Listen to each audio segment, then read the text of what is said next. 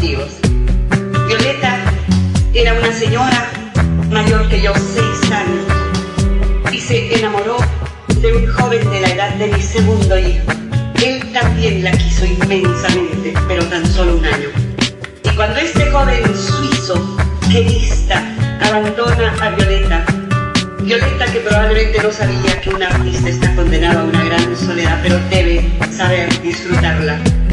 Se fue a Bolivia y en La Paz se dio un giro en la sien. Dicen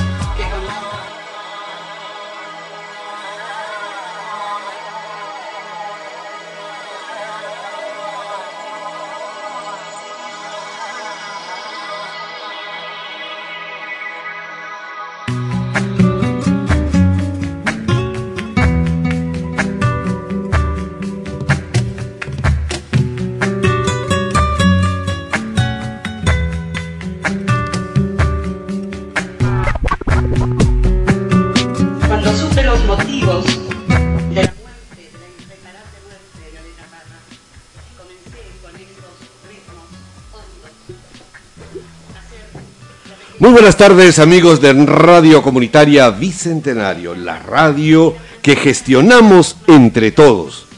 Muy bien, nos encontramos ahora con tres amigas que ellas son estudiantes de la Universidad Privada de Tacna quienes nos están acompañando. Están con unas caras muy felices, están maravilladas de estar en esta entrevista. Ah, las he tenido en silencio cinco minutos, estaban que se ahogaban. Muy bien, Roberto Palza Albarracín en su programa Butaca Reservado. Vamos a hacer que cada una de ellas se presente para que este, diga su nombre, de qué facultad es y qué es lo que más le gusta en la vida. Adelante, por favor. Winnet. Eh, buenas tardes, mi nombre es Winnet Gamio Cruz. Eh, estoy, en la estoy en la facultad de Derecho. Eh, lo que más me gusta hacer es mirar series, películas y hacer yoga. Muy bien. La siguiente, por favor. Muy buenas tardes, mi nombre es Milagros Calizaya Pérez y vengo de la Facultad de Derecho. Hay una invasión de estudiantes de Derecho entonces. Bueno, y una de las cosas que más me gusta hacer es eh, canto y también demasiado el teatro. ¿Quiere decir que más tarde vas a cantar? Mm. No estás preparada todavía. No. Aún no, ok. Y Fernanda. Ok, uh, buenas noches con todos. buenas tardes, buenos días, buenas noches, buenas madrugadas. porque como esto se escucha luego en un podcast, puedes escucharlo a cualquier hora. Entonces, hola con todos. Fuerte. Mi nombre es Fernanda Cortés Apaza. Eh, estudio y pertenezco a la Facultad de Derecho y bueno, lo que me gusta hacer es leer, ver series, películas y escuchar canciones. Muy bien, bueno, en primer lugar, muchísimas gracias, Winnet. Milagros y, Fernanda por haber eh, aceptado la invitación. Ellas son estudiantes de la Universidad Privada de Tacna, están haciendo el taller de teatro, el taller extracurricular de teatro y mi intención en esta invitación es que puedan ustedes eh, conocer, dialogar y ver, este, eh, ir soltándose para luego cuando podamos hacer algunas grabaciones. Winnet, ¿Por qué escogiste el teatro? ¿Qué pasó? ¿Se te pasó, pasó una publicidad y dijiste, este es lo que estaba buscando en la vida o fue una imposición? No, desde, chiquita, desde chiquita siempre me ha gustado el teatro, interpretar un personaje. Estuve en teatro a los 10 años más o menos y de ahí en la secundaria me, pusieron a teatro en, las vacaciones útiles. ¿En qué lugar? ¿En el Teatro Municipal, el Orfeón, en la Escuela Francisco Lazo, el Ministerio de Cultura? La verdad que no recuerdo. No recuerdo, estaba muy pequeña. Sí, pero me divertía bastante, me gustaba mucho y como ya estaba en teatro, entonces ya he hecho algunas obras. ¿Qué obras? Por, ¿Nos podrías comentar algunas de ellas? Bueno, la primera obra que hice fue eh, de tipo clown. Ya. Que fue La Cenicienta, tipo clown. Ah, lo has hecho entonces con, eh, debes haberlo hecho con este Fidel Rodríguez en el Teatro Municipal, por el tipo de obra y más o menos eso. podría ser, podría, ser. en tu caso, Milagros, ¿cómo fue? ¿Por qué decidiste hacer un poco de teatro? Ah, bueno, es porque ya antes ya lo había hecho desde los 12 años. En mi caso, yo siempre lo que es el teatro clown en el Teatro Municipal con la profesora Beatriz. Con Beatriz Castillo, ajá. Y estuve con ella, por decirlo, en tres vacaciones que me enseñó clown. Y fueron las actividades más, más bonitas de hecho y desde ese momento me gustó demasiado, ya en el colegio ya me puse más participativa, era que concursaba en los, en los juegos florales, eh, eh, muchas actividades, Día de la Madre, este, hasta fiestas patrias y entonces participaba todo lo que sea teatro en la secundaria y, quise volver a retomarlo también con usted. Ok, muy bien, muchas gracias. María Fernanda, o Fernanda, en tu caso, ¿cómo, cómo ha sido este, este romance con, el teatro? Ah, bueno, en mi caso no soy de eh, querer interpretar. El teatro eh, por sí me llamó la atención, como base madre sabemos que es la actuación.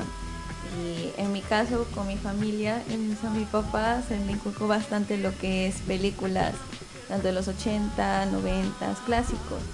Y con mi mamá peor aún, entonces me sucumbí. Peor todavía con tu mamá. Me sucumbí más a ese mundo de ver películas, series o cualquier otra cosa que me llamara la atención de niña. Hasta ahora tengo 22 y no me aburro de ver caricaturas, no me aburro de ver... Eh, pues es una generación la que mira las caricaturas, ¿ah? Exacto, ahora, es, ahora en la actualidad la generación de ahora no mira eso. Es para mí sorprendente que yo le digo a mi hermano, con mi hermano yo le pego cualquier cantidad de ah, cosas. Pobrecito, saludos a tu hermano, pobre víctima ahí de, su hermana.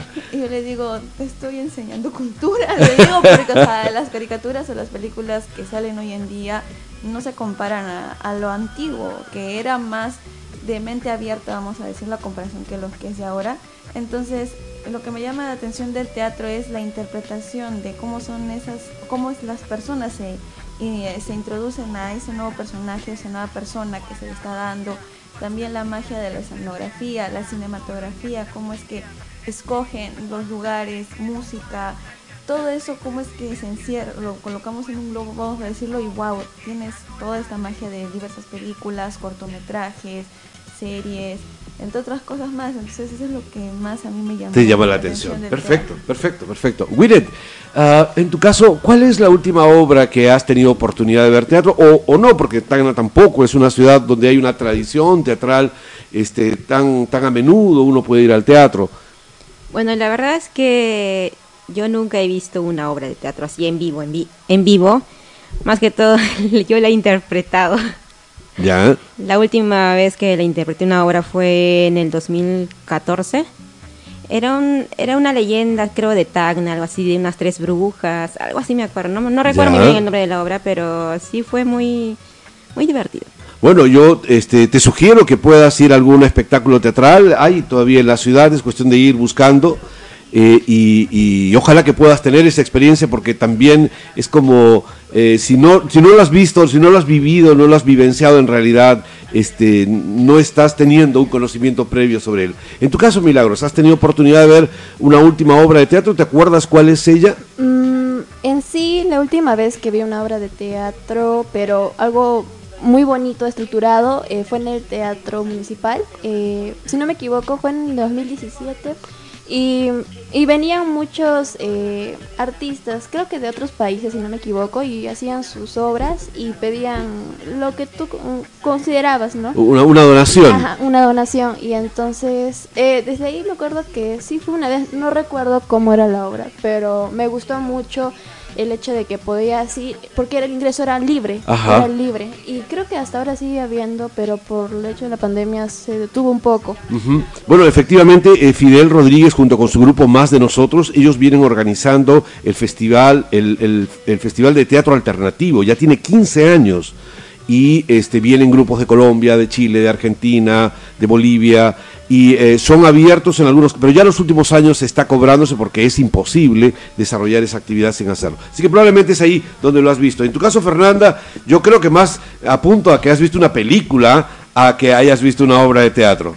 Ah, de ver, eh, ha sido en el 2016, 15, que fue un musical más que nada, eh, por eh, no fiestas, por celebración de lo que es Semana Santa. Ya un Jesucristo Superstar. Eso, pero de ahí eh, lo que más he visto, como usted lo dice, son películas. Eh, llego a ver bastantes musicales con mi mamá Eh, bueno, eh, lo que sí me llamaría la atención de ver es eh, musical de Mamma Mía. Mamma mía, con, con el fondo de ABBA, ¿no? Exacto, son bonitos. Sí, es, mu- es muy buena. Exacto. Es muy buena. La música que le pone más, o sea, tiene mucho sentido con las letras del grupo ABBA, que son los 70, si no me equivoco. De los 80, de los 80 o 90 más o menos, sí. Entonces, ¿cómo es que lo relacionan con esta historia? no? Y es sumamente interesante. Y bueno, y ahora que sacan varias, y, y cómo es el pensamiento norteamericano, que primero son obras teatrales en Broadway y luego lo, lo planifican para que salga en pantalla grande. Entonces, como que el teatro poco a poco está progresando, ya no se queda en, cuatro paredes o para que vayan personas a visualizar una obra en vivo, sino ahora tienen la opción de grabar y bueno, que no solamente en, mm, en países determinados se visualice en tal obra de presentación, sino ya a nivel mundial. a nivel mundial. Aunque algunos te- discrepamos que eso sea este teatro, lo consideramos más bien tecnoteatro. Pero en fin, no vamos a entrar en discusiones ideológicas en este instante. Winnet, ¿tienes una mascota? Sí, tengo una perrita llamada Monchi. Monchi, ¿por qué Monchi? Ah, bueno, por el clown de Monchi, ¿o no? No, en realidad se la compraron a mi hermana y ella le puso por Pataclau. Por Pataclown, claro, por Monchi, la actriz. Por, eh, ok, sí, sí, perfecto. ¿Y cuál es el plato preferido de, de- que, que más te gusta, que más te agrada? Ah, el ceviche. ¿Y cuál es la comida que, des- que, que detestas, que la echas a un costadito así nadie te vea o estés en la casa de tu abuelita? Algo como... como O sea, ¿qué es lo que no te gusta? Ah, eh, caigua relleno. Caigua rellena no la soportas, para nada. Ni siquiera si tuvieras que ir a la casa de tu suegra y que te invita a caigua rellena, ¿qué haces? No sé, porque Eh, yo... te- te hundes me- en la tierra. Me da arcadas. Ah, te, te- te produce una gran molestia realmente. ¿Y picante a la taneña me dices que es lo que más te gusta? No, el ceviche. Ah, el ceviche, perdón, el ceviche. ¿Bien picante o así nomás? Sin picante. Sin picante, bueno, ahí estamos pares. en tu caso, Milagros, ¿cuál es, este, tienes alguna, este, alguna mascota? ¿Cuál es tu plato preferido? ¿Y cuál es lo que no te gusta comer? Ah, bueno, en mascota, uy, tengo como cuatro mascotas, la verdad. ¿Sí? Sí, este... ¿Qué mascotas? Por favor, cuéntanos a todos los cibernautas de Radio Comunitaria Bicentenario. Estábamos esperando este instante para que nos comentaras sobre tus mascotas. No, sí, claro, tengo un, un crucecito con cocker que Ya. lleva cuatro años conmigo. También tengo una perrita callejerita que me la dejaron en la puerta de mi casa y Ah, no. ¿y quién? ¿El vecino? No lo sé, simplemente apareció un día en la puerta chiquitita y la quisimos adoptar y porque nos dio mucha pena y también no íbamos a dejar que se vaya a otro lado como segunda vez que la han botado, no. Y de ahí tengo otro perrito callejerito que recién llegó, ya adulto, y se ha quedado por mi casa. Ah, o sea, ya conocen, es refugio, dicen. Sí, parece que sí. La vida perruna ya lo tiene bien claro. Ahí en el barrio, los que son refugio eh, es lo de la familia de Milagros. Sí, ¿Y tu plato favorito? ah, bueno, mi plato preferido en sí sería, claro, también es, es que yo como de todo, la verdad. Ah, buen diente, Sí. buen, pa- buen, buen paladar y buen estómago también. Sí. O sea, sí, me gusta el ceviche, el tallarín, todo, pero una de las cosas que más odio, no puedo comerlo y to- no lo tolero, es la aceituna. ¿La aceituna? Sí, ya lo sé. ¿Blanca o negra? Es un dilema. Ambas. Eh, Somos absolutamente subjetivos las personas en nuestros gustos. Eh, María Fernanda, en tu caso, ya sabes, son mascotas, comida rica y la que detestas, Ah. para conocerse. Mascotas no tengo. Ya. Hace años tuve una última mascotita, eh, era un schnauzer, pero falleció. Mmm, Ya. se han curado, no, no. Ya no, ya no más. De ahí, este, cuando viajo al extranjero a visitar a mi tía, Ya. había un poodle que yo me encariñé bastante con él y también falleció. Ay, Dios mío, es una tragedia perruna. Y ya de ahí ya, eh, ya, mm, ya no quise ya encariñarme Ah, con las mascotas porque es, eh, yo Es muy doloroso. Yo, yo soy muy sentimental con lo que son los animalitos, pero mi abuelo tiene bastantes, no son míos, pero ya con eso creo que ya estoy complacida y suficiente para mí. ah, de comida, yo soy igual que Milagros, o sea, como, Buen diente. como de todo. Mi mamá me ha acostumbrado a comer de todo, no, no negar, Ya. a decir sí a todo y a Nada de comer. que esto tiene cebolla y yo no, quiero comerlo. no, sí. No va eso. No, pero de lo que no me agrada es los payares. No me agradan los Mm. payares. Es que producen efectos secundarios. no me agrada ni Nada decorosos. No me gustan los payares ni en, o sea, en la menestra entera ni en puré, porque también le dicen puré. Y no, no puedo con el, con lo que es el chancho. Ah, y el chancho tampoco. No.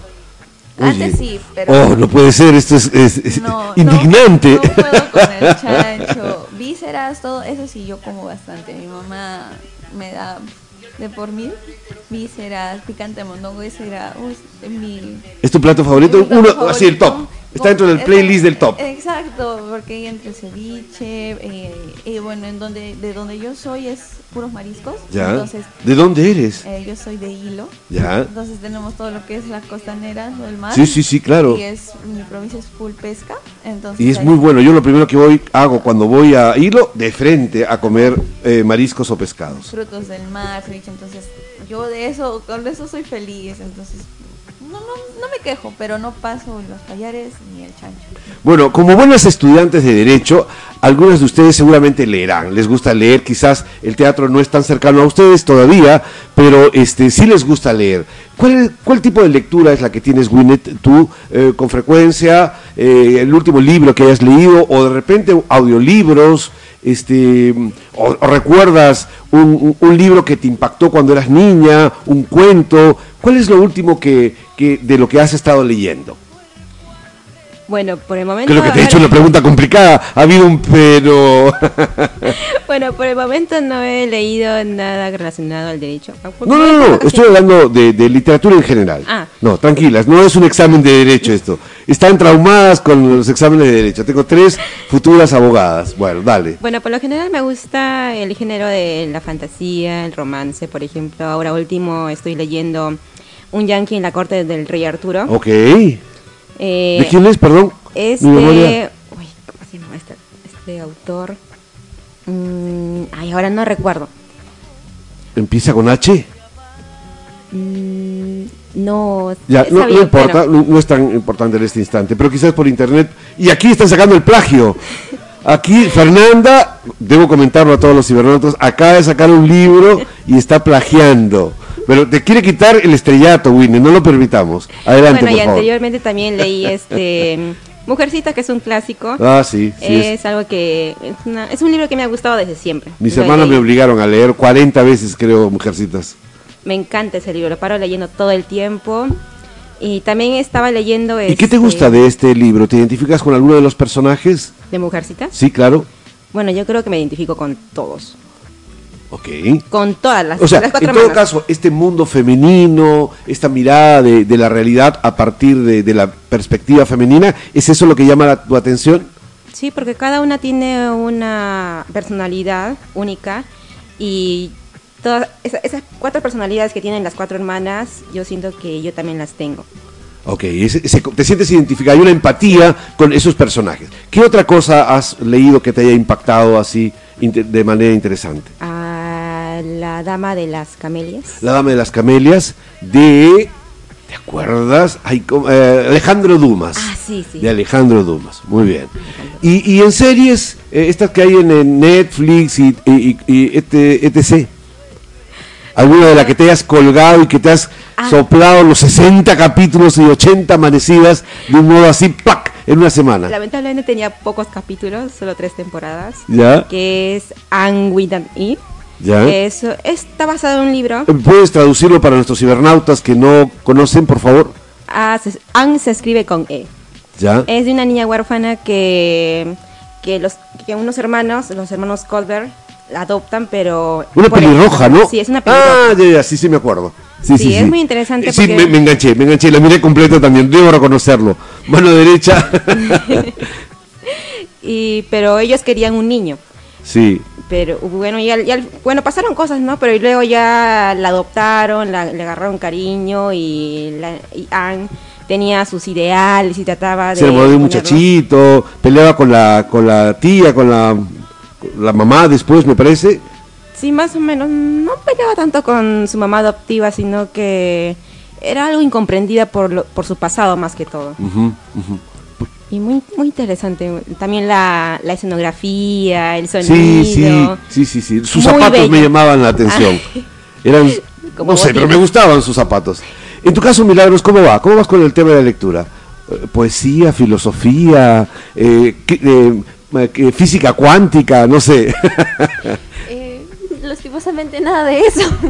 Pero eh, lo- la verdad es que me gustó mucho lo que es la lectura fantasía. ya, todo lo fantástico. Sí, lo fantástico, también lo romántico, pero me acuerdo que algo que me enganchó mucho fue la fantasía, porque eh, yo comencé con lo que era la lectura y eran libros de 500 Enormes. hojas.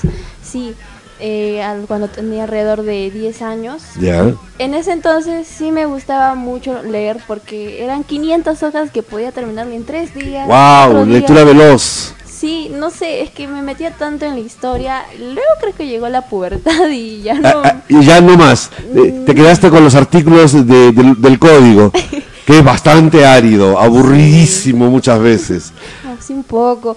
Pero ya más que ahora, mm, ya no leo tanto lo que es fantasioso, pero sí recuerdo uno de los libros que me impactó más que nada, no porque tenga una historia en sí. Es un, eh, es un libro que se llama El éxito es una decisión. No es muy conocido. Es algo más de autoestima. Ajá, algo más de para proyectarme a mí misma, cumplir las cosas. Y me acuerdo que yo una vez lo compré simplemente porque quería regalarlo, pero simplemente me enganché con el libro y ya no quise regalarlo, así que me compré otra copia. Y fue un libro que literalmente me cambió la vida, por Ah, así decirlo. te, te to- te tocó, te tocó en el alma. ¿Puede- ¿Podemos saberlo? Eh, no, sí, claro, este era un libro más que nada que se basaba en varias historias de personas que han tenido varios logros que se veían imposibles. Y, y para la gente era imposible, pero ellos pudieron lograrlo, ¿no? O sea, y creo y son y son historias de personas en la vida real. Y eso fue una de las cosas que más me gustaba, el hecho que también de- me ay- ayudaba a autoconocerme, como que me preguntaban esas cinco cosas que te gustan de ti, cosas que te desagradan, qué crees posible, qué no crees imposible, cuáles son tus metas, proyecciones. Y eso me ayudó mucho más que nada a descubrirme y aventarme a realizar ciertas cosas, no quedarme estancada, sino querer realizarlas, salir adelante y decir, no, yo puedo y no, pues, en ese entonces ya eh, para mí el no puedo no existe. Ok, y cuando saliste a la calle y te chocaste la, la cabeza con la puerta, se acabó toda la fantasía. no, todo lo contrario, ok, ok. Este, ¿Algún audiolibro? Eh, audiolibros, no, la verdad. Todavía no. ¿Y películas y series? Mm, bueno, en series, series sí, puro fantasioso. Lo típico de ahora, Stranger Things, Merlina, todo ese tipo de series. Ok. En tu caso, Fernanda. Uy, películas. Solamente la última película o la última serie de Netflix que estés viendo. En, net, en Netflix, Netflix, Netflix, en Netflix. O en internet, ¿no? Ah, series, o sea, la serie que estoy viendo ahora no, no está completa porque está saliendo por capítulos. ¿De acuerdo? Eh, es de HBO Max, sí. Es eh, The Last of Us, es la que estoy viendo ahora. Ah, series que, de Netflix que me hayan impactado a los 17, me acuerdo 18 que salió eh, 13 Reasons Why, que fue sobre el suicidio adolescente. Sí, es como que ver la realidad en los jóvenes de ahora, nuestra generación. Am, otra serie, creo, ay Dios, eh, también como Milagros Stranger Things. Em, Y de libros, vamos a libros. De- Tienes encima de, de aquí de la mesa de, Sí. la, de la cabina de grabaciones, tienes un libro. Sí. ¿Cuál es? es Hasta que nos quedemos sin estrellas. Ya. Rubiales. Recién lo estoy leyendo. Es muy interesante. Prácticamente los libros que me llevo a comprar a veces no sé de qué se tratan.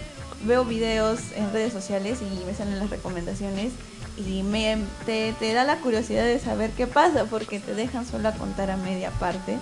Entonces, por donde voy, casi la gran mayoría de libros que me he topado, me he comprado, siempre son de eh, jóvenes o señoritas que tienen una pérdida y tienen que tener esa superación personal. Ujú. Hay uno que sí me rompió el corazón bastante. Uy, uy. ¿Quién es ese malvado que te rompió el corazón? El libro es, eh, me lo leí en dos días Ya, es que a esa edad uno lee fervorosamente. y eso eh, me, me gustó la forma en como la, la autora lo plasma y bueno, después me enteré que fue basado en su vida. Ya. Ella lo había vivido. ¿Qué libro es, por favor? Romper el círculo de Colin Hoover. Ya. Es, es Romper el círculo, claro. Sí, es, sí, sí. Es súper bonito. Eh, recién salió el año pasado traducido al español porque solo estaba en inglés. y tuvo tanta acogida por, el, por eh, los años de pandemia que ha sido como que ya más recomendado y ya pues la editora decidió traducirla y, y llegó hasta, hasta, hasta este continente. Parece que fuera un continente perdido como lo describes. Es una isla abandonada, Sudamérica. Es que no son muchos los libros que son conocidos o que tienen como que gran realce, son llegados a ser traducidos a, a español. Técnicamente se quedan en inglés y hay algunas personas que sí, bueno, pueden entender inglés. Yo traté, de, me mentalicé en querer leer justamente ese libro en inglés porque varias personas decían que es muy sencillo de comprender, pero yo soy de esas que no me gusta eh, como que traducir y luego leer, me gusta Ok. entenderlo toda la primera. Es que es que es increíble leer en, en nuestro idioma. Bueno, y hablando de nuestro idioma, bueno, ya creo que ya están más calmaditas, ya están un poco más relajadas. Entonces ahora simplemente voy a lanzar una pregunta y el que desea, la que desea responde. Ya no tenemos que seguir una, una, un orden de prelación preestablecido. ¿De acuerdo? ¿Les parece? Ah, y un autor peruano, eh, no he escuchado, me ha sorprendido que hayan hablado muchas cosas que acontecen en Internet de manera global, pero algún autor peruano, algún autor local este, que, que, que les haya llamado la atención o cosa por el estilo, ahí les agarro, ¿eh? José Carlos Mariategui, Los siete ensayos. Los siete ensayos, ¿lo has leído? Sí. ¿Cuál es la parte que más te ha gustado o que más te ha decepcionado? Yo, eh, me, me plasmó, o hasta ahora no me olvido porque mi mamá siempre me lo refuta, el hecho de que cómo es que él en los, ay Dios, creo que son los 80, 60, no me acuerdo muy bien, ya tenía la idea plasmada de cómo iba a ser la educación del futuro. Ok, cómo es que los jóvenes iban a tener que superarse para poder, no sé, conseguir un trabajo o superarse tanto en estudios. Eh, yo tuve que, en sí me obligaron a leer el libro porque teníamos que hacer un debate en mi colegio sobre justamente este libro. Éramos de mi salón como que dos, dos que habíamos salido y era para competir a nivel local, pues de mi colegio. Bueno, José Carlos Mariatti, para mí, para mi gusto, eh, tiene una pluma, un, un lenguaje muy exquisito. Es realmente muy bueno al escribir. Y lo que más me gusta, no son sus libros ideológicos, porque es la parte que menos me interesa, pero sí tiene algunos ensayos sobre cultura y sobre libros eh, que, que habla de su, gran, de su gran capacidad. Eso me parece interesante. En tu caso, Milagros, ¿hay algún libro, un autor, alguna poeta este, peruana, Blanca Varela? este algo, alguna novela por ahí de Clorinda Mato de Turner, Ave sin nido, algo, algo, o alguna poetisa local, algo que te haya llamado la atención o no has tenido oportunidad. Mm, de hecho, el único autor que ahorita se me viene a la mente y es el típico José María Arriadas que me lo han hecho leer toda la secundaria. Toda la secundaria, para entender el mundo andino. Sí. ¿Qué novela? Em, si no más recuerdo era Jaguar Fiesta. Jaguar Fiesta. También Agua. Agua, y- Todas ay, las sangres, Sí, todas las sangres. todas las sangres. Y era, era el tema que más se tocaba en lo que era la secundaria. El hecho de conocer nuestra cultura, pero desde la verdadera cultura. Porque algo que se me quedó mucho que me explicaron una, una profesora era que José María Arriadas te da a demostrar la realidad de lo que se vivía con la cultura del Perú. Porque muchos autores te trasladaban, te decían, el Perú es muy bonito, cultura, tiene sus tradiciones, pero nadie te explicaba lo que sufría la gente, lo, eh, la verdadera cultura, los que ellos veían, eh, ese, esa discriminación que tenían. Entonces José María Argueda se plasmaba demasiado en eso, además de que muchos de sus textos, aparte de, claro, tener lo que es el castellano, escritos así, también tenía ciertas palabras en quechua. Y eso era, es uno de los autores que siempre lo voy a recordar, la verdad, y siempre va a estar presente. Ok, ¿y en tu caso, Willet? Bueno, en el colegio me hacían leer mm, de José María Rieda, Cecilio Alegría, pero realmente ahora no recuerdo de qué trata. Ok, ok, no hay ningún problema. No es, no, esto no es ningún examen ni tiene nada por el estilo, pero eh, sí es una característica que estamos un poco globalizados, eh, conocemos muchas cosas que acontecen fuera y a veces conocemos poco sobre, sobre lo que a- a- acontece en nuestro, en nuestro país. Y es importante también que eso lo descubramos. Eh, yo, si hay algo que les puedo sugerir, es por ejemplo César Vallejo, que deben haber, eh, recordar, pueden recordarlo de la secundaria, este poeta de hay golpes en la vida tan fuertes, yo no sé, etcétera, ¿no? Y de una mujer exquisita, exquisita.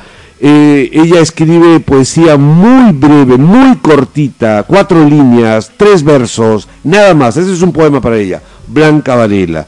Lean Blanca Varela, vean su perspectiva, su escepticismo, no tiene nada de discurso feminista, no le gusta nada de esas rocas, es una mujer muy seca, muy dura, muy directa, pero es brillante, es quizás la más brillante poeta, una de las más brillantes poetisas latinoamericanas, Blanca Varela. Vayan a buscarla porque realmente vale la pena hacerlo.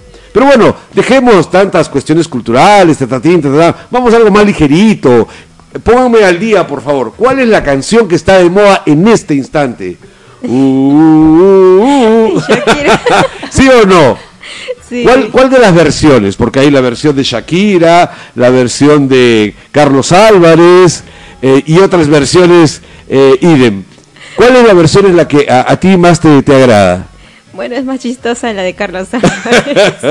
es que es muy buena manera de tocar el tema de este conflicto social. Está muy bien enmarcada todos los extremos de la política, pero te lo cuenta de una manera sin soberbia, sin es decir, esta es mi mirada y yo la impongo, sino a través del humor destila, como hace filtros para que de una manera práctica, sencilla, directa, podamos entender todos. En tu caso, este Milagros, ¿cuál es la canción que crees tú que cuando yo vaya a una discoteca tengo que bailar? Ay, es que es que el problema es que yo no escucho canciones del momento. Ok, pero dame una, una romanticona, de repente una antigua de Leodán, de, repente me, este, me, pongo romanticón con mi esposa y, ya está, ¿no?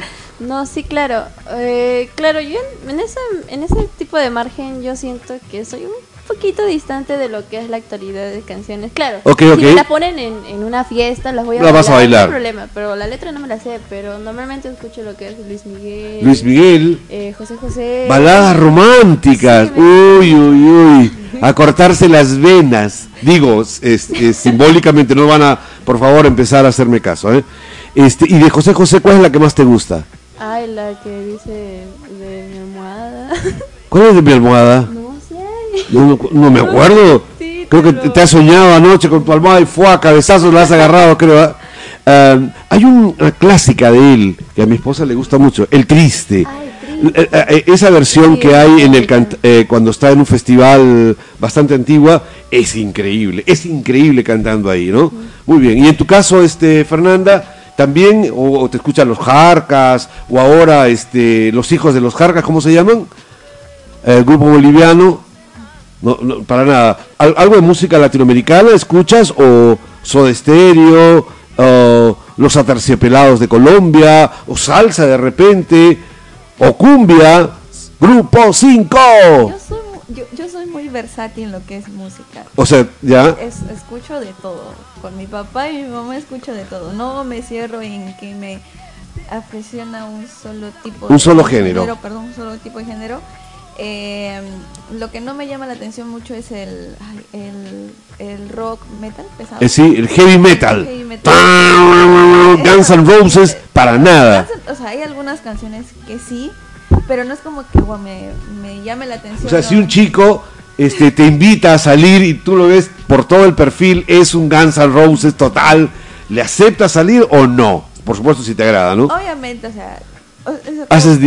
Es otro asunto. Eh, no es otro asunto, sino hay que, yo digo que hay que respetar el género musical de cada uno. Ahí se ve cada, o sea, cada uno tiene sus gustos. Obviamente sería un nuevo mundo para mí, para explorar y descubrir. no, no, no estoy ajena, no diría no a ingresar a ese nuevo universo del heavy metal, pero no, a, mí me encanta lo que es la música de los 80, 90, 70. ¿En inglés, en castellano? O sea, en la música en inglés, el, rock en inglés. El rock en inglés, El, new, el new Wave, cosas así. Eh, Michael Jackson. Michael Jackson. Eh, grupo Toto. Uy, ya se imagina. Oh, Toto, Dios mío. Me estás haciendo recordar todas las cosas que yo he bailoteado de chivolo. Bailaba como Michael Jackson, ¿te imaginas? Tu papá también baila como Michael, todavía sigue haciéndolo.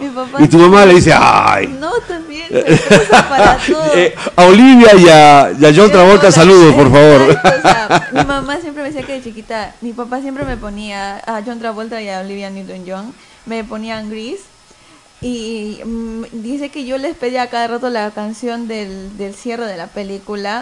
No me acuerdo el nombre ahorita, el nombre de la canción pero siempre les pedía y justo en la el solo que tienen los dos bueno el dúo de John Travolta con Olivia me encantaba esa canción y ahora, no sé, a mis 15 o en mi, en mi salón también de mi colegio, éramos, literalmente todos escuchamos rock de los 80 o rock e- e hispanoamericano también, Soda Stereo, Los Enanitos Verdes, uh, de todo. Lamento boliviano. Lamento boliviano, Uy, uy, eso uy. cantábamos siempre, o sea, de música no tengo peros, o sea, no, no tengo una burbujita que diga. no. Silvio Rodríguez, Silvia has alcanzado a Rodríguez, Silvio claro. Rodríguez. También ahora con mi amiga como que vivimos acá en las noches nos ponemos a cantar a Ana Gabriel. Uh. Toda una onda este, de, de recuerdos. Sí, o sea, de todo, de Pan- este, Pandora, Juan, eh, Juan, eh, Juan Gabriel. Juan Gabriel, Juan eh, Gabriel, pues que un también es increíble, wow, el Día de la Mama. Sí, José José igual. Eh, ¿Qué más? Dios. Eh, eh, también este Olga Tañón y ay la italiana que no me acuerdo que Eh, Laura Pausini. no no no al- al- ay, la que canta este, Este, ella, la tara, tara, tara, tara, tara, la- una rubia, una rubia, Ella, sí, sí, sí, sí, sí, ella ya, ella, sí, sí, sí, sí. ¿Cómo se llama ella? Rafaela Carrá. Rafaela Carrá, claro. Rafaela. Esa le gusta a tu mamá, por lo visto. no mi mamá le fascina a Juan Gabriel Juan Gabriel, wow, bueno. sí Cuéntanos de tu familia, Willet, este o cualquiera, por favor. Eh, son, tú eres hija única, este, son varios, eh, viven de acá, son de Tacna, son de Arequipa, son de Puno, son de Juliaca, son de Amazonas, de Iquitos. ¿De dónde eres, son ustedes? Bueno, la, por parte de mi mamá son de hilo. Por También parte de hilo. Sí. O y- sea, tú naciste con una red enredada. Algo así. Nací en Tacna. Y por parte de mi papá son de Cusco. ¿Ya? Eh, vivo con mi mamá y mi hermana. Mi papá vive, bueno, casi a, a dos cuadras de mi casa. Ya, ya. Está bastante cerca en todo caso. Sí, a veces voy a visitarlo, él también viene. Ok, ok. Y así. Son dos hermanas entonces, dos mujeres. Ah, sí, somos dos hermanos. Son dos mujeres. ¿Tú eres la mayor o la menor? Soy la mayor, Soy la mayor. ¿Cómo se llama tu hermana? Antoinette. Antoinette, ¿te peleas mucho con ella? No. No tanto, todo lo contrario. Son eh, Eh. uña y mugre. Sí, nos llevamos cuatro años. Cuatro años. Y cada quien, y no se robó tus perfumes, tu ropa. ¿Nunca cometió ese tipo de latrocinios? Bueno, ahora como tenemos la misma, casi la misma contextura, entonces compartimos ya. Tú más bien eres la que le sacas las cosas a ella. algunas, algunas. En tu caso, Milagros, ¿cuántos son? ¿Cómo son en casa? Chiquita, por así decirlo. Tengo mi mamá, mi papá, que ambos, claro, son de Tacna. Yo también soy de Tacna. También tengo un hermano mayor, ¿Ya? que es de parte de mi mamá. Ya. Eh, de hecho, él ahorita no vive conmigo, vive en Juliaca porque él desempeña en lo que es ser policía. ¿O ya? Uy, usted, tu mamá debe estar sumamente angustiada Sí. y preocupada por tu hermano. La verdad que la situación actual es algo angustiante para mi familia, sí, sí. más que nada para mi mamá que el hecho siempre, todos los días se pregunta cómo está, qué estará pasando. Pero ha calmado un poco, ¿no? Ha calmado un La poco. verdad que sí, porque antes estaba un poco fuerte, porque si no me recuerdo, mi hermano a veces también me llamaba preocupado todos los días. Preguntando acá cómo está la preguntando, cosa. Sí, preguntando más que nada, pero nosotras éramos las que más nos preocupábamos por él, porque nos narraba el hecho de que estar allá, porque era mi hermano iba literalmente a lo que eran las protestas. O sea, él, él es policía de, de los de mm, resguardo, Sí, eh, etcétera. ajá, es que de hecho De la UCE. a casi, a casi la mayoría de los policías los llevaban para resguardo, sino que ahora eh, se la mayoría se está quedándose, quedándose a cuidar las comisarías, para proteger, para que no entren y no ocurra lo que ocurrió en Laves, no me acuerdo. En el AVE, sí, sí, sí. Y un, un policía lamentablemente fue Sí, muerto y quemado de una manera increíble, increíble realmente. Y bueno, en tu casa, María Fernanda, ¿son 80 o son también una familia celular normal o, No. o pequeña? Somos, Ah, o sea, son somos allá. normales. Eh, vivo con mi, en mi casa está mi papá, mi mamá, mi hermano menor. eh, yo soy Que se ma- llama Sebastián. Sebastián. Eh, ¿Es eh, pesado el Sebastián? Es que como somos por seis años, Ya. nos chocó. A mí me chocó. ¡Uh! Celosita, Me engreída. tocó, Era seis, eh, seis años, pero ya después poco a poco, ¿no? Ya Claro, todo lo contrario. Y bueno, y ahora vivo, vivimos con mi abuelo. Ya. Eh, um, y todo bien, o sea, yo, yo soy de hilo, mis papás también son de hilo. Y um, no, o sea, no hay ningún inconveniente, todos estamos tranquilos. Obviamente también está la preocupación con todo lo que está pasando, pero... ¿Qué es lo que está pasando? A mí me gustaría escuchar vuestras opiniones. No necesitan hacer ni un discurso, ni un análisis este, jurídico profundo, algo mucho más eh, sencillo. Me gustaría conocer vuestra perspectiva so- sobre el tema, así de sencillo, ¿no? Ah, bueno, eh, desde mi punto de vista ya bueno, yo, igual que mi mamá, siempre mi mamá, bueno, mis papás me comentaban de que eh, en los de su generación no llegaban a realizar estos actos o daban a conocer el punto de vista que ellos tenían, sino eran siempre los mandatarios o los que tenían poder, hacían lo que ellos querían con el pueblo peruano. Y desde que pasó el, el año 2020, con el caso, con las primeras eh, protestas que salieron por la, destitución de Martín Vizcarra y que entró Merino y todo ese problema, salieron las muertes de los dos chicos. Y desde ahí mi mamá y mi papá, bueno, decían que en una parte se sentían orgullosos de que, bueno, sería mi generación, nuestra generación, esté saliendo a las calles a protestar y a reconocer y que se hagan respetar los derechos. Y bueno y que este y que bueno también era responsabilidad de nosotros como este peruanos en saber por quién votamos a quién escogemos entonces yo digo que bueno ella era hora de que no solamente los de los chicos de los 90 2000 estén saliendo a las calles a protestar porque eso fue las primeras protestas que salieron sino ya es hora y ya era momento de que salieran todos no simplemente los jóvenes que bueno, tenemos la fuerza, la habilidad aún para salir adelante, pero como que más emocionante ver que ya no solamente ellos, sino ya todos, adultos mayores, eh, padres de familia, eh, trabajadores, etcétera, salen a protestar y quieren hacer reconocer sus derechos. Obviamente las protestas están yéndose a más, que no se quiere, no queremos llegar a más, a más muertes, vamos a decir, por todo lo que está pasando, pero yo creo que ya con todo lo que con todo lo que ha vivido el Perú desde los 80 para mí eh, de una de una otra manera eh, me alegra de que mi generación como que haya salido de esa burbuja de quedarme callado y no hacer nada por mi país si al final bueno vamos a ser nosotros siempre nos dicen que nosotros somos el futuro del país pero si nos dejamos pero son el presente en realidad exacto entonces no sabemos qué va a pasar más adelante. Lo siento. Eh, tenemos que seguir acá con lo que vivimos, con lo que tenemos, con los, eh, con los que nos gobiernan, con los que elegimos. Entonces, ¿qué más se puede hacer? No Ok, Milagros, ¿tú quieres comentar algo al respecto? ¿Quieren comentar o, creen que está suficiente? Porque no quiero presionarlos sobre ese tema. Mm, no, claro, lo único... pero son estudiantes de Derecho y entonces, bueno, les pica, ¿no? El, el, el piqui, piqui, piqui, piqui. Eh, eh, bueno, más que viendo el contexto jurídico, eh, yo lo veo más como...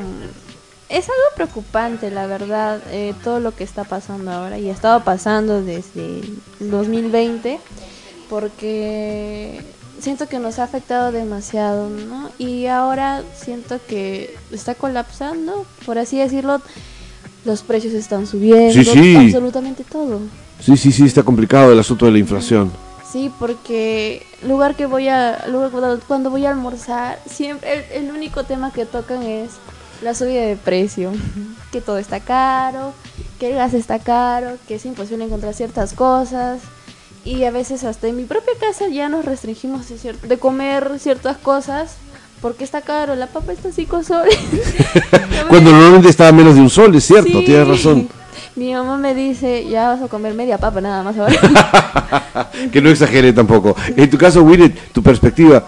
Bueno, yo creo que todas las personas tienen derecho a la protesta, pero pacíficamente. Pero ahora actualmente pues hay de todo, ¿no? Hay vandalismo, prácticamente es terrorismo lo que hacen porque incendian comisarías, incendian este, casas de los alcaldes, de los hermanos de los alcaldes y atentan contra la vida de esas personas. Entonces, en ese punto yo creo que ya es demasiado y también este, la policía trata, ¿no? De, controlar esa situación, pero a pesar de ello, igual siguen muriendo personas, ya sean este, los, mismos protestantes o personas inocentes que no tienen nada que ver con la protesta. Por ejemplo, en una noticia hubo de que estaban trasladando en una ambulancia a una madre con su recién nacido y lamentablemente murió porque los protestantes no dejaban pasar a la ambulancia. Entonces, pueden protestar, ¿no? Pero, pero que tengan conciencia de la vida de las personas, cómo les afecta. Y también el alza de los precios, cómo perjudica a las demás personas. Por ejemplo, este, pueden haber personas que sí tienen dinero y pueden, pueden sobrellevar la situación, ¿no? Pero las otras personas que no disponen de, de, recursos, entonces ahí se les complica. Por ejemplo, en, en, este, en Tarapoto, si no me equivoco, ahí el gas está como 300, 800. Sí, está creo. increíble los precios. Entonces ahí las personas ya no, ya, ya no tienen con qué comer y entonces ahora la única solución es que hacen a, a carbón, si no me equivoco. Y aquí en Tacna también este, está subiendo todo, el gas también, por ejemplo, cerca de mi casa eh, venden gas y son filas enormes las que hacen. Porque por mi casa está un poco más económico, por así decirlo, el gas, entonces ahí está, pero igual se acaba el gas y ahí las personas ya no tienen de dónde conseguir el gas. Ok, ok, está bueno saber eso. Este, bueno, ¿cómo fue la experiencia de, de vivir en pandemia los estudios universitarios? ¿Ah? ¿Cómo, cómo, lo vivieron? Eh, una cosa, yo estudié Derecho, ustedes lo saben, se los he comentado varias veces. Yo, no se me ocurre llevar un curso de Derecho Constitucional o Derecho Penal o Procesal este, por Internet. O sea, simplemente no quepa en mi cabeza. Eh, ¿Cómo fue vivir esa experiencia? Han vivido por lo menos uno o dos años este, desde su cuarto viviendo la experiencia de, la universidad. No conocían bien a sus compañeras, a sus compañeros, a sus profesores. Ustedes pensaban que sus profesores eran tortugas y no, eran unos viejitos que estaban por ahí caminando por la calle. ¿Cómo fue eso, este, Fernanda? En mi caso, eh, yo ya tenía que terminar la universidad el año pasado, pero me trasladé a la de TAC.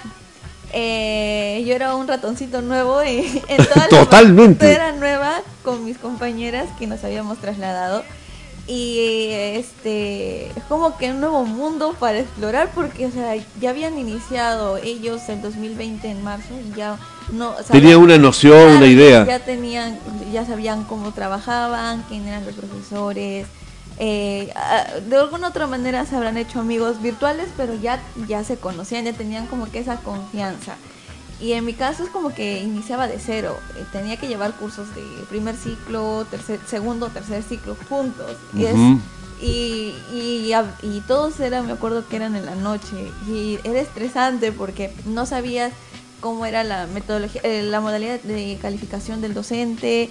Y eh, no, era un, una locura. Y, Mucha ansiedad. Sí. Además que el internet de vez en cuando se te cae y esas Exacto, cosas. los trabajos, a veces no sabías, te dejaban un trabajo y pedías alguna sugerencia o que el profesor te dijera que tal vez es así o así, pero no te respondían y a mí me estresaba, me ofuscaba.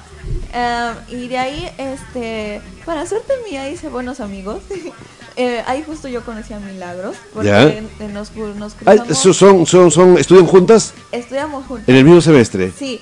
¿Y eh, con Winnet? No. No, no. ¿Más arriba o más abajo estás, Winnet? Eh, voy a pasar superior? a séptimo ciclo. A séptimo, y ellas ya están terminando. No, yo voy, es, como yo ah, ya. ¿Y tú, eh, Milagros, en qué ciclo estás? También voy a pasar a séptimo ciclo. Por favor, solo que están en otra sección. Seguramente. Yo voy a pasar a noveno, así que yo no. Ya, ya, ok, ok. Pero, o sea, Milagros ahí y unos compañeros más, me, me llegué a ser amigos. Te ayudaron a integrarte, digamos. Claro, me ayudaron a integrarme. Yo a Milagros le consultaba y le decía, ¿cómo está el Pásame, pásame la pregunta, pásame la pregunta. Y, y Milagros me decía, no, es así. Y fue por un profesor que nos unió, porque, o sea, como que tú cuando ingresas ya tienes tu grupo y ya Claro. sabes cómo trabajar. No te gusta, a mí no me gusta experimentar porque yo he tenido a veces mala suerte en que el, gru- el grupo que me toca, no contigo, el grupo que me toca, a veces, Estamos, estamos dando chismes de, de- de académicos, ¿eh? el grupo que me tocaba no hacía su parte y a mí me ofuscaba. Uy, no, no puede ser. Hay que llamarle severamente la atención a es esos. estresante. Eh, y justo el, nuestro profesor nos juntó con Milagros y un una compañera más, un compañero más, no me acuerdo muy bien. Y yo como que enlazamos bien. y hasta ahora es como que a mí me sorprendió ver a Milagros en el taller. Ya, no te imaginaste nunca que iba a hacer teatro. No, no ¿Qué hace? ¿Cómo se dice que entre, entre cercanas? Mila, Yo Milagros, le digo Mili. ¿Qué hace la Mili acá? Es como si fuera milk de leche, una cosa así. No, no cre- yo, yo la miré y dije, eso no es Milagros. Es que como- No puede ser, mi amiga. claro, mi por- mugre, ¿qué hace acá? Porque nunca, yo nunca la había visto fuera de lo virtual. Siempre que ah, conversábamos era por videollamadas o simplemente llamadas grupales, pero nunca la había visto así físicamente. No, no se conocían físicamente. No, recién. o sea, Ahora en el taller de teatro. Sí. ¡Wow! ¡Qué loco, eh! Sí, entonces fue como que la pandemia de una que otra manera a todos nosotros nos ha afectado. En lo estudiantil, sí, qué no decir, pero ah, en mi caso es como que he hecho amigos acá porque no, no creía, ¿no? Yo pensé que iba a estar con, con mi grupo de cuatro o cinco personas y que bueno, cuando llegaba acá ya sí o sí tenía que socializar, conocer todo, pero con Milagros y con las, todas las personas que he llegado a conocer en lo largo que estoy estudiando en estos dos años, es como que ya te sientes un poco más tranquila, ya sabes más o menos cómo es el ambiente, puedes eh, preguntar, sugerir, cualquier otra cosa.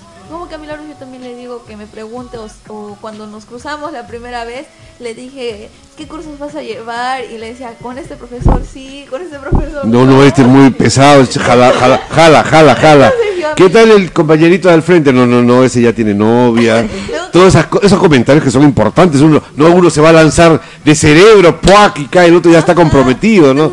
Es importante. Es, entonces a Mili ya le hablé, consejos y bueno, bien. o sea, Y, me y- tú, Milagros, eh, ¿cómo ha sido este mm, eh, la, la vida académica? Eh, ¿También ha sido frustrante el hecho de que gran parte de la carrera de Derecho la has hecho vía Internet?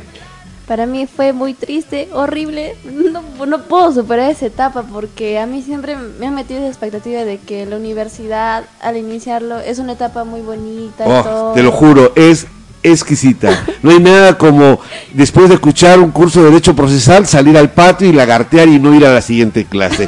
Eso es lo máximo. Sobre todo cuando estás con tus cuatro patas, estás comiendo una empanada, ¿no? A las 10 de la mañana porque no alcanzaste a tomar desayuno y, y discutes lo que tendrías que estar dentro de la clase, pero discutes afuera sobre el curso porque también es parte del crecimiento. O sea, hay cosas que acontecen en el aula, pero hay cosas que deben acontecer en el patio, en el mercado, en la tienda. El socializar hace que tengas otra perspectiva sobre la vida universitaria, ¿no?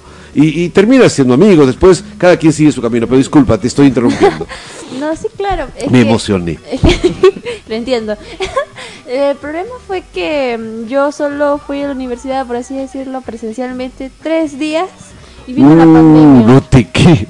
O sea, eres de las promociones piña. Sí, muy, muy piña. Fue lo, lo más frustrante porque yo Qué pensé terrible. que iba a durar solo un mes lo virtual o por lo menos ese descanso que nos dieron y iba a continuar normal. Pero no, absolutamente no. Todo lo demás continué puro virtual y eso fue lo que más me ofuscó porque dije, ¿y dónde está la etapa bonita? ¿Dónde Eh, no, está? claro, estás en la soledad de tu cuarto, no pasa Sí, nada, ¿no? Dije, ¿cuándo voy a conocer a mis compañeros? Y dije, ya, supongo al siguiente año, haré presencial, espero. Lo mismo. Claro. Sí, seguí virtual, no Pero yo que tú me saco el clavo estudiando otra carrera más. Y ya está, a tu papá le va a encantar. Y a tu mami también.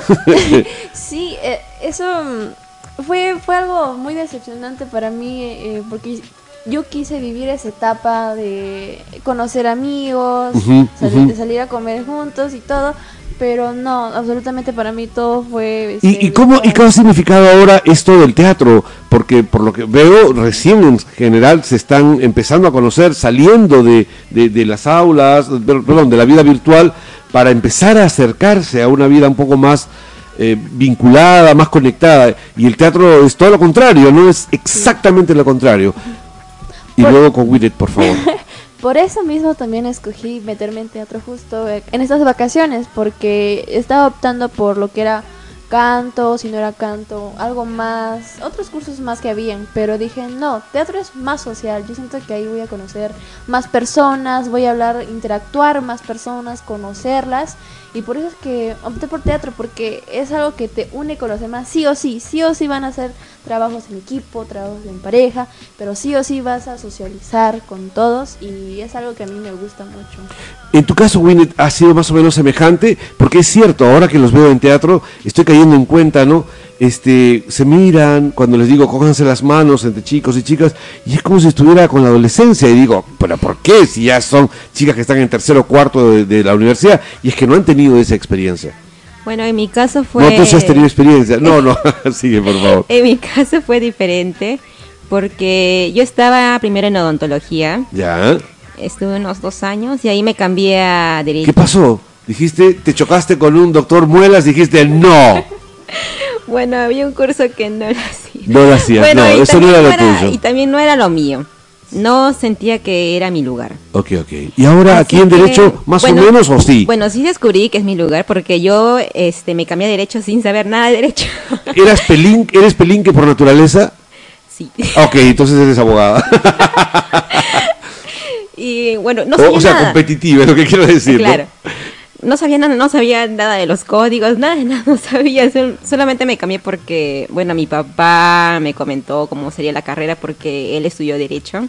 Y tengo otros familiares también, así ah, que bueno, dije- pero ahí hay un referente entonces, Claro. claro, importante. Entonces dije, bueno, puede ser, ¿no? Tu papá está feliz que estudiado derecho. Por fin me hizo caso. Y de ahí, igual que Milagros, este, fueron tres días este, presenciales No y de ahí...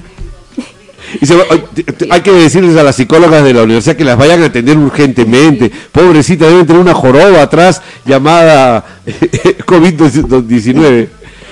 Y pues al principio sí me chocó porque no estaba muy acostumbrada a usar este la computadora. Claro, no- en odontología no usaba mucho la computadora, más era a mano. Claro, claro. No usaba Google Drive, no sabía sobre Google Drive.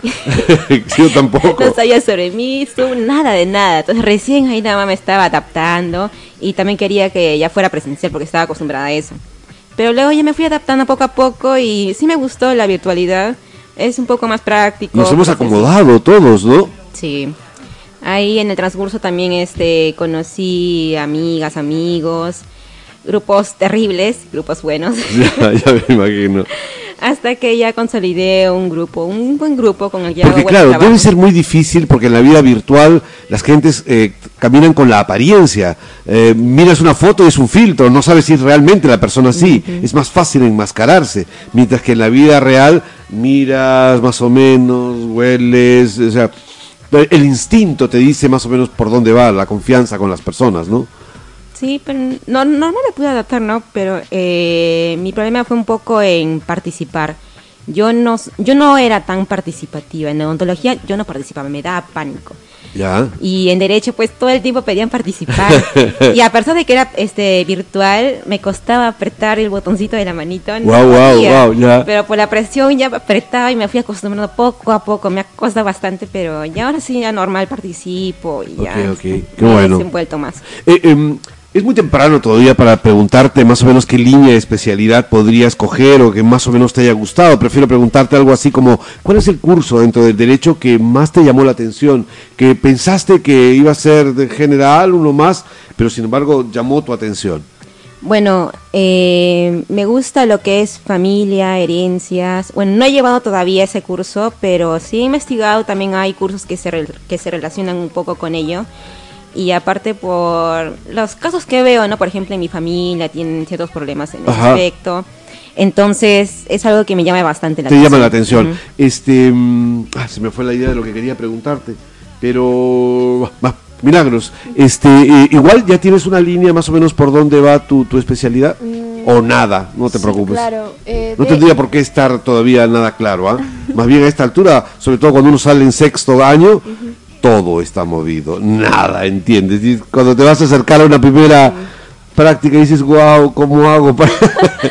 No, bueno, es que ahorita ya estoy tomando un poquito del gusto de lo que es derecho penal, porque... Estás haciendo prácticas en la fiscalía, me comentaste. Ah, ¿Te sí. dieron permiso? Eh, no, es que tengo mi hermano que es policía y Ya. entonces tiene conocidos y además porque él también me ha llevado a su lugar de trabajo que es la comisaría. Ya. Él recepciona las denuncias y a veces Ah, y a ti este, te, te permite claro. o- acercarte un poco, aunque sea preguntándole a él. Sí, él es como que él hizo que me gustara un poco más lo penal, ya que mm, ah, venían abogados y yo veía cómo litigaban con la fiscal, Ajá. cómo ya están a punto de discutir. Piquito a piquito, Sí. piquito de oro. Ajá, y es como que me gustó y ahora que empecé a hacer prácticas en la fiscalía, ahí se dedican todo lo que es la omisión de la asistencia familiar Ajá. y reci- recibimos muchas carpetas y entonces es como leer otro chismecito más. A mí siempre me han dicho eso, que penal, verlo como un chismecito más, porque tú lees todo el expediente y como que ya es como una historia de Sí, no, no, sí, son histo- ahí hay literatura también. Sí. Eh, es, es un mundo fantástico como las novelas de las que hablábamos al comienzo. Eh, si es que tuvieras eh, un, un adelanto de cómo te ves, te ves como eh, miembro del Ministerio Público, dentro de haciendo dentro de la carrera de la magistratura, te ves como abogado litigante, como asesora de una empresa, te ves como política, como dirigente sindical, como ama de casa, ¿cómo te ves? De hecho, mm, siento que arriesgarme a la política, mucha carga para mí, la verdad. Ok, no es algo que te llame la atención. No es mucho lo que me llama la atención, pero sí estaba pensando en abogado litigante o si no, el hecho de asesorar personas, pero aparte de, de lo que es derecho, me gustaría involucrar mucho con lo que es el arte, la verdad. ¿Cómo si en, en las- en trabajar como asesora, por ejemplo, del Ministerio de Cultura Podría ser, o la verdad. propiedad intelectual, cosas de esa naturaleza, asesoramiento de contratos de artistas? Sí, claro, porque es algo que mm, me llama mucho. ah, Es que a mí me gustaría involucrar también mucho lo que es el derecho con el arte, porque no me gustaría desvincularme con el arte, porque son las cosas que más me va a fascinar y me va a gustar. Y yo sé que así tengo. O sea, no necesariamente la profesión, sino que te gustaría realizar actividades culturales y artísticas. Sí, obvio, Ajá. sí, Ya. eso es a lo que me refiero. Uy, hay muchos abogados que terminan siendo grandes poetas. Se los aseguro. En tu caso, eh, este Fernanda. A mi caso, bueno, me llama la atención derecho penal. Ya. Mm, no, no digo que es práctico, sino que ya está todo establecido, a comparación de lo civil, que lo civil es todo un caminito y si se rinden o ya no quieren es empezar de cero. En penal es como que iniciaste y lo tienes que terminar, ganes o pierdas, tienes que terminarlo. Ok. Eh, ya pero- entendí la lógica. Sí. Pero lo que siempre a mí, a mí cuando inicié me llamó la atención lo que era derecho notarial, al tener notarías, Ya. pero es todo un trance, porque eh, como dicen, no todo, hasta hoy en día yo quiero, creo que hasta más adelante, cuando terminemos todos títulos, tengamos de todo, creo que va a seguir siendo vara. Y uf, hasta conseguir son cinco años más de especialidad si no me equivoco y todavía aún más que tengo que como que no es como Ya se convierte como medicina. Claro, no, no lo- eso también, pero, o sea, eh, no vas a colocar tú la notaría un puesto notario donde tú desees, sino es como que una medición de todo el territorio donde quieres establecer. Entonces, ahí como que perdería más tiempo. Ok, ok. Ajá, pero, o sea, de llamarme la atención es mm, derecho penal y más lo que es eh, derecho aduanero. Derecho aduanero. Sí. Parte del sector público, ¿no? O haciendo algunas obligaciones como funcionaria pública. Por ahí te ves, como- Sí. haciendo asesoramientos, Claro, porque registros. no me- yo siempre a mis amigos y a todos que me preguntan cómo te ves, yo no me veo de, de, De abogado litigante. Abogados litigantes o estar sentada esperando a que Venga el cliente. toquen mi puerta o que me digan ayúdenme. No, yo me veo más de campo, caminar, salir o moverme. Como- Yo me acostumbré siempre a eso porque ayudo yo a mi mamá en su trabajo. Ya. Y con mi mamá es mover archivos. Más de relaciones. Más, como mm, relacionarse, sí, y es este, ella se encarga de lo que es el archivo central de allá de Hilo. Ya. Entonces yo con mi mamá somos full archivos, tipeos, eh, documentación. Entonces ya, ya viví la experiencia con mi mamá de estar siempre en movimiento. No me veo de estar sentada. Y si estoy sentada es como que hacer algo productivo. Yo cuando voy con mi mamá hago índices documentales de los de los files, de perdón, de los folders, de los archiveros, perdón. Y hago, creo que al día me haré unos 20, ar- ve- 20 Mm, archivos. o sea, has nacido, has, te has, has crecido crecido, haciendo archivos. Yo creo que debe dedicarte a la archivística. Pero literalmente mi mamá me dice que hoy en día eso es como que no es muy contratado o no es como que muy reconocido este tipo de, Ajá, ajá, de habilidades, ajá. porque son pocas las personas que tienen ese Sin embargo, como, como son diferentes, es interesante. Eh, en tu caso, Winnet, esa era la pregunta que quería hacerte y no alcancé. Eh, ¿Cómo te ves eh, más adelante profesionalmente en el caso del derecho? Bueno, teniendo mi propio buffet. Ya, tú sí, tú sí, abogado litigante, buena Sí, competitividad, litigante. Eh, con un par de amigas para o colegas para armar un, un equipo interesante. Tener mi propio despacho. Ya, no me gusta mucho eso de trabajar para alguien. Ya, la institucionalidad y el padre y el madre, por favor, jefes, nada. No, no me gusta nada Prefiero de eso. la mía, directo, depender de mí misma. Sí. Ok, ok, perfecto. La tengo clara. Vamos a ir cerrando la entrevista porque creo que nos debemos haber excedido una hora, aunque no lo crean. Eh, y ya, si no, después voy a tener problemas con el, el corte. Eh, pero quería eh, comentarles algo muy interesante porque es mi propia experiencia. Eh, ahora uno estudia, bueno, en mi época, cuando las veo a ustedes, me veo también muy jovencito, estudiando Derecho, etcétera, y todas las ilusiones y las sensaciones que tenía. Pero también ahora me permite verlo el, derecho desde otra perspectiva, porque yo ya tengo una vida construida, ¿no? Entonces, yo me percato de algo que quizás todavía para ustedes no esté tan claro, y es que en estos momentos estudiar derecho es, eh, es un punto de partida, no es un punto de llegada. Lo que quiero decir es que uno puede estudiar derecho y de repente terminar como eh, eh, eh, gerenta de una oficina de, em, de venta de terrenos. O puedo terminar como jefa de los registros públicos de, Moquegua e Hilo. Claro, no hay un punto fijo. Lo comenté con un compañero justo en el taller. Siempre te hacen la misma pregunta entre, entre estudiantes, nos hacemos cómo te ves o qué ruta vas a tomar. Eh, yo lo que le respondí fue, literalmente, estudiando derecho puedes trabajar en cualquier cosa, porque mira, estudias derecho, tienes conocimiento genérico, no te cierras en una, sola enseñanza, no solo se encierran o se basan en eso, tienes conocimiento de todo, tienes conocimiento laboral, penal, civil, eh, pesquero, que ahora es lo último que está saliendo y es un nuevo campo porque no es muy reconocido, tienes en lo tributario, tienes pues hasta una, una estudiante con título profesional de derecho pues estar como que asesorando, administrando una empresa, contadoras pueden ayudar, o sea, no tenemos como que eh, tener esa mente cerrada de que, wow, sí, voy a ser eh, abogado litigante o tal cosa. Como que tenemos muchos caminos por escoger También- teniendo esa carrera. También porque, eh, no sé qué opinas Milagros, pero también por el hecho de que cuando yo llegué, por ejemplo, de haber estudiado, estudiar en la Universidad Católica en Arequipa, yo fui el abogado número 108 o 119 creo, de los cuales 50 no ejercían la carrera y 60 sí la ejercían. Ahora hay 3.500 abogados, más o menos, en el Colegio de Abogados.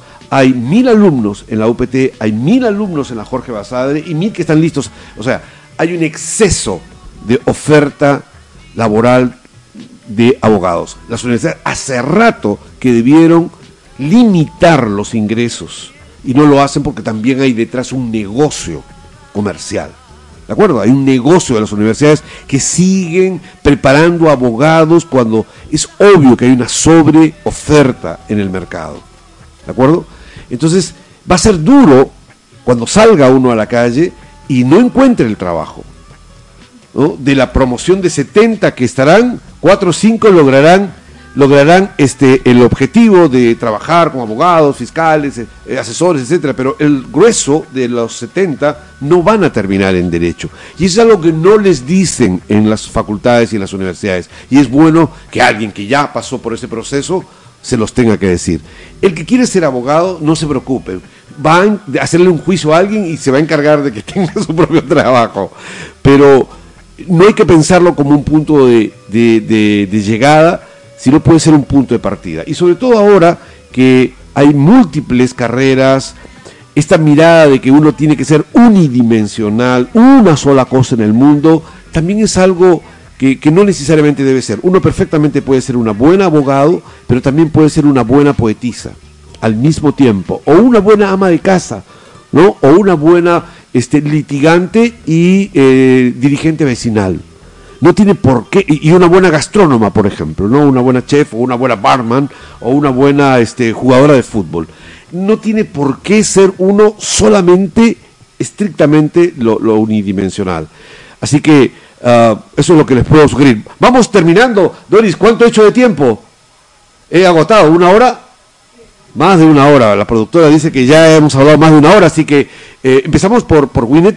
Eh, vamos a hacer una despedida. Winnet, por favor, despídete unos 30 segundos cada uno. Espero que se hayan divertido en esta entrevista.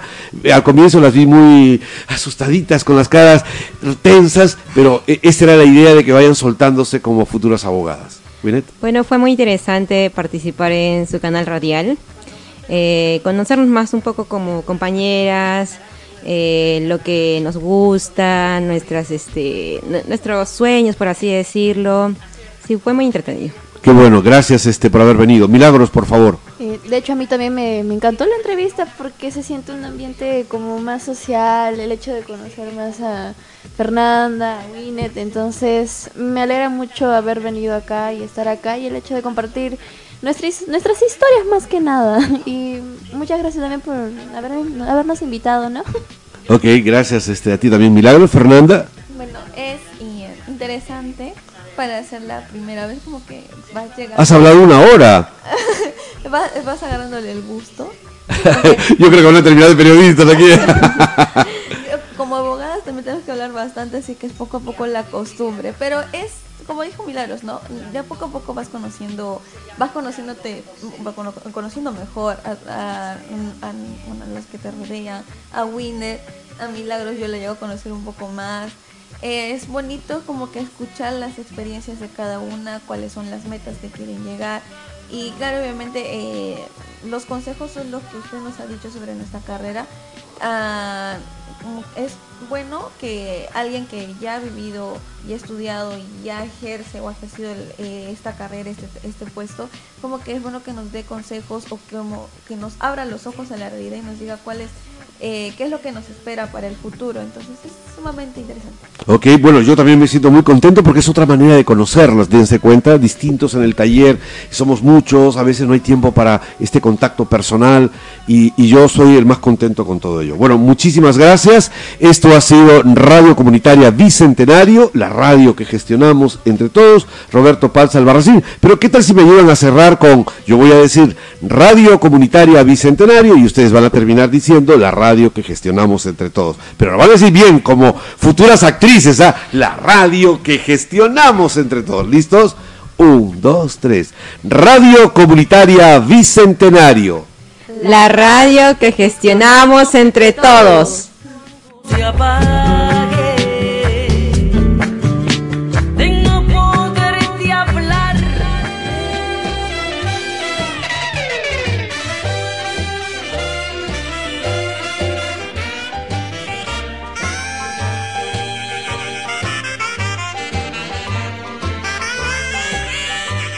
Papas Producciones presentó Butaca Reservada.